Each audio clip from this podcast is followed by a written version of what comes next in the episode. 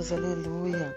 Hoje eu estou aqui para falar para você sobre a vida financeira. Meu nome é Cristiane Medeiros e eu sou do Ministério Mulher de Deus, Mulher de Verdade.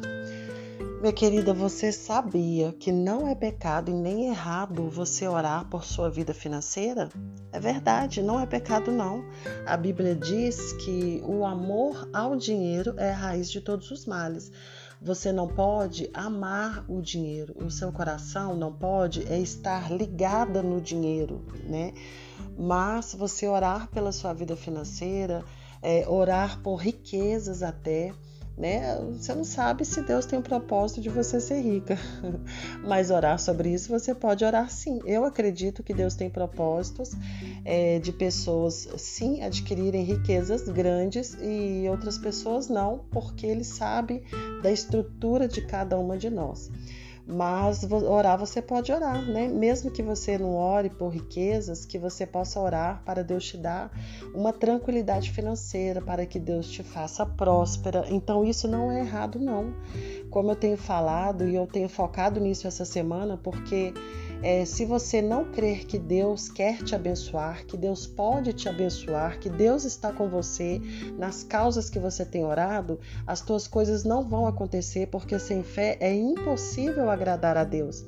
Então, por isso que eu tenho batido nessa tecla essa semana que Deus se importa com todas as áreas de sua vida, para que você, para que cresça essa fé em você e você definitivamente possa receber do Senhor aquilo que ele tem para fazer na sua vida. Então, Deus se importa sim também com sua vida financeira. Nós precisamos comer, beber, vestir, pagar nossas contas, ajudar nossa família. Então não vamos ser hipócritas, né? Dizendo que a gente não precisa do dinheiro, porque precisamos sim, não fomos arrebatadas ainda. Nós temos que viver. E aqui nesse mundo a gente vive é, através do dinheiro para comprar as coisas, para adquirir as coisas, não é? Então não podemos falar que a gente não precisa do dinheiro. Precisamos sim. Como eu disse, o nosso amor ao dinheiro, a, a gente não pode ter amor ao dinheiro, né? Porque aí realmente a palavra diz que essa é a raiz de todos os males, mas que a gente possa orar pela nossa vida financeira. E eu quero dar algumas dicas para você prosperar nessa área financeira. Amém?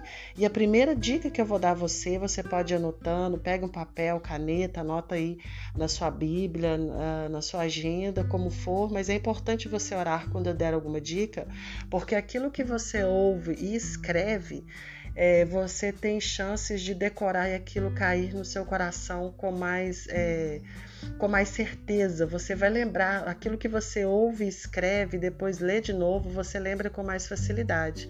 E a gente tem que colocar em prática as coisas que a palavra de Deus nos ensina, porque em relação à palavra de Deus, a gente não deve só ouvir, mas colocar em prática para que realmente haja mudança na nossa vida. Então, se você colocar em prática essas dicas, eu tenho certeza que você vai melhorar a sua vida financeira.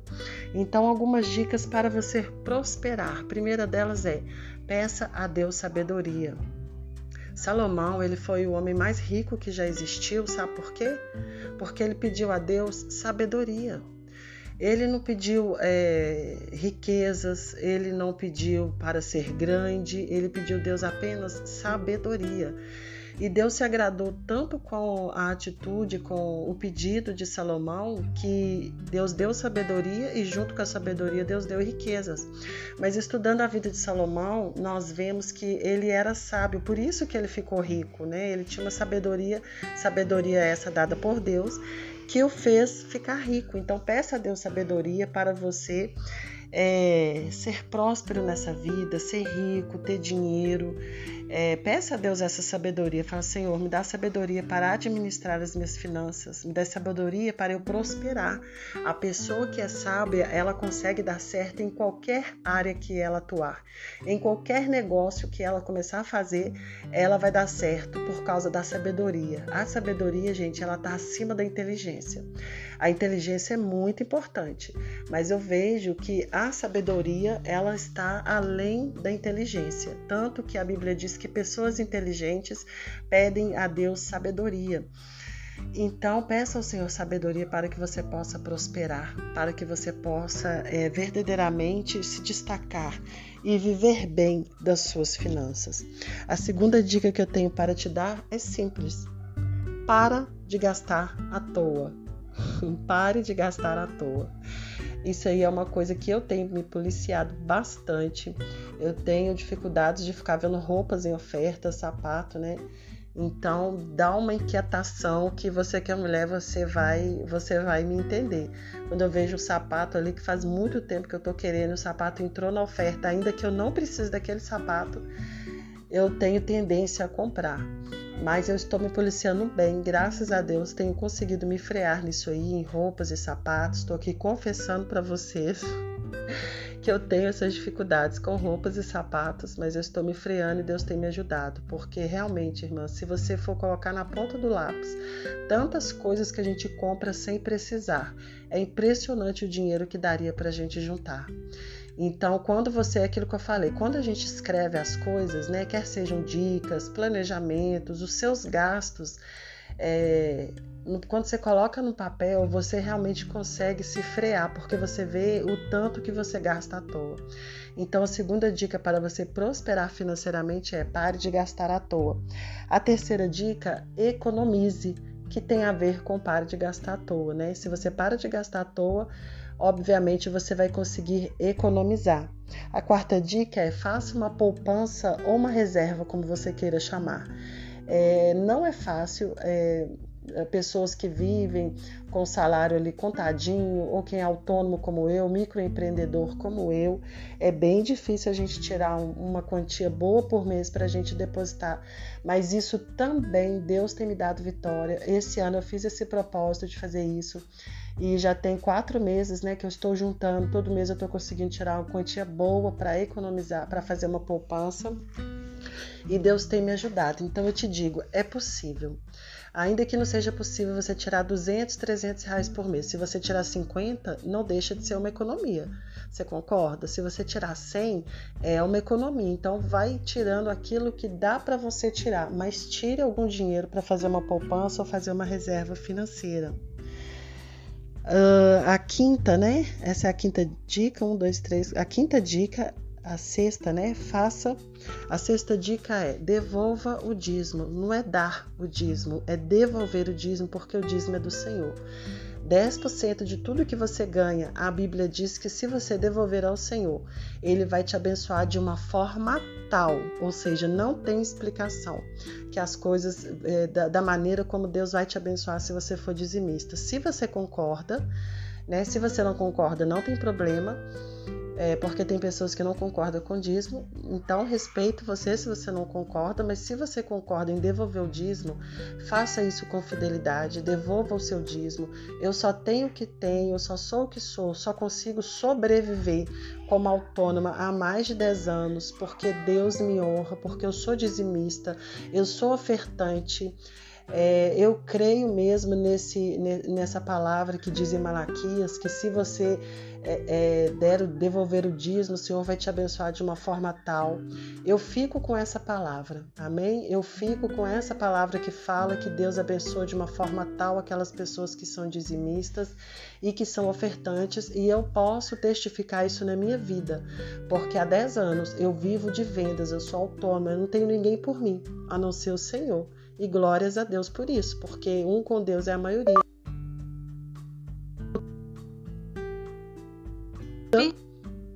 Deus ele me ajuda. Teve uma intervenção aqui do Google. Mas enfim, eu tenho o Senhor, eu sou dizimista e Deus tem me ajudado.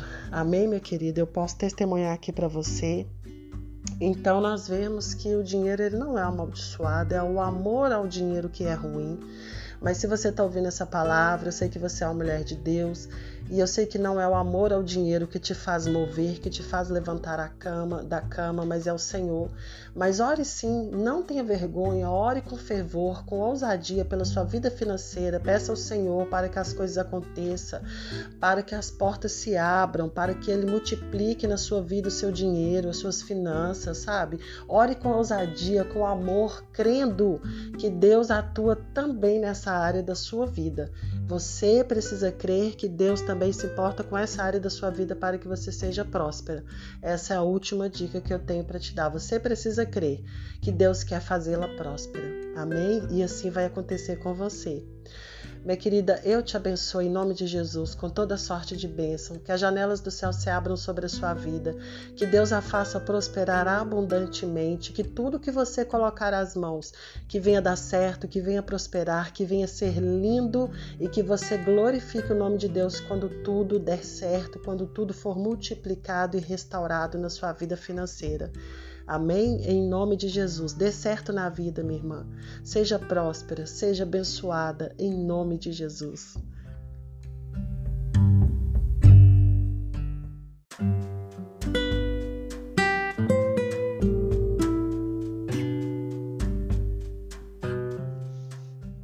Muitas pessoas têm dúvidas porque não sabem é, qual é a profissão qual a sua profissão, a que foi chamado para ser como um profissional, qual o seu chamado ministerial.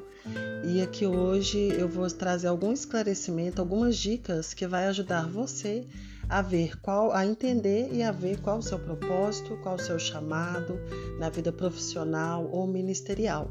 Eu sou Cristiane Medeiros, eu sou do Ministério Mulher de Deus, Mulher de Verdade e venho trazer da parte de Deus um direcionamento para essa área da sua vida. Então, para fortalecer a sua vida pessoal e ministerial, é importante que você entenda o seu propósito. E tem muitas pessoas que sofrem com isso porque não conseguem entender a que foram chamadas, para qual profissão, é, qual que é o seu propósito na vida, qual que é o seu chamado ministerial. E através desses direcionamentos e dessas reflexões, eu acredito que vai clarear um pouco é, a sua cabeça aí, as suas ideias, para que você possa abraçar de fato o seu propósito ou possa entender ou possa confirmar, né? A primeira coisa que eu gostaria que você soubesse, eu vou falar uma coisa, uma frase que eu costumo dizer, e eu gostaria que você anotasse, preste bem atenção. Aonde está o seu coração, aí está o seu propósito. Ou aonde está o seu coração, aí está o seu chamado. Sabe aquela coisa que você vê a pessoa fazendo, que você vê alguém fazendo, que dá uma alegria, que você deseja, assim, nossa, que massa isso, eu também quero fazer isso.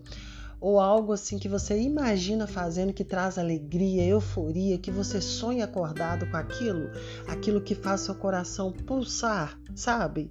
É isso. Esse é o seu propósito, esse é o seu chamado, esse é o seu ministério.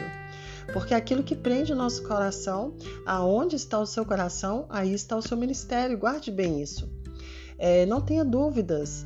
E para você exercer essa profissão, esse propósito, esse, ministério, você vai ter que dar um passo de fé. Mas geralmente, aonde está o seu coração, aí está o seu ministério. Aonde está o seu coração, aí está a sua profissão, o seu propósito de vida. Então, o que você tem que fazer? Dar um passo de fé e para que as coisas vão acontecendo, mas já vou falar sobre isso. Então, anote essa frase que é importante você saber disso. Geralmente não falha, aquilo que pulsa o seu coração é aquilo que você foi chamado para fazer. Agora, tem algumas coisas que é preciso que você faça e é preciso que você observe. Pois bem, sabendo disso, é importante você orar. Ore ao Senhor a respeito dessa área da sua vida e peça a Ele para te direcionar em relação a isso.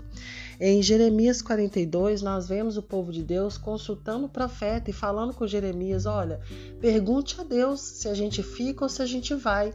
E a gente vê várias passagens na, na Bíblia, as pessoas perguntando, os profetas consultando a Deus se eles vão, é, o que, que eles vão fazer, para onde eles deveriam ir. E é a mesma coisa conosco também. Então você deve perguntar ao Senhor qual que é a direção que ele tem para a sua vida ministério, é, propósito, vida pessoal, profissional, você deve perguntar ao Senhor, porque é assim que a gente faz, é o Pai que orienta. Salmo 32,8 também diz que aqueles que temem a Deus, ele instrui essa pessoa o caminho que ele deve seguir.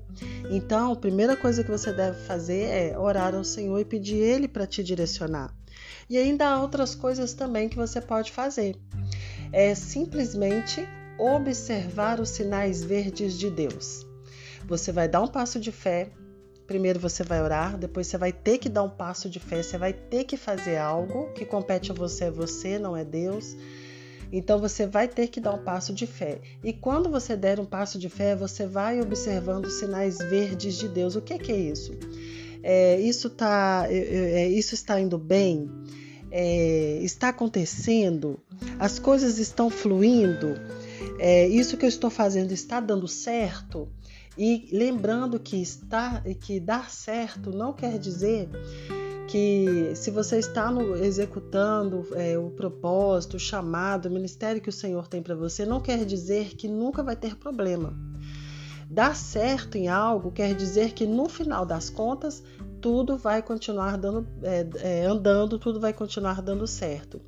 Porque Deus pode ter um propósito, um chamado para você, e não quer dizer que você não vai ter problema. Você vê em Moisés, Josué, Ministério lindíssimo, chamado lindíssimo e forte, e olha quantos problemas eles tiveram. É assim mesmo. O rei Davi foi chamado para ser rei, mas ele, ele teve vários problemas, ele teve que enfrentar várias guerras. Então, o fato de Deus estar com você nesse negócio não quer dizer que você não vai passar por lutas, vai sim. Mas, contudo, todavia, entretanto, no final das contas, vai dar tudo certo e as coisas vão continuar caminhando.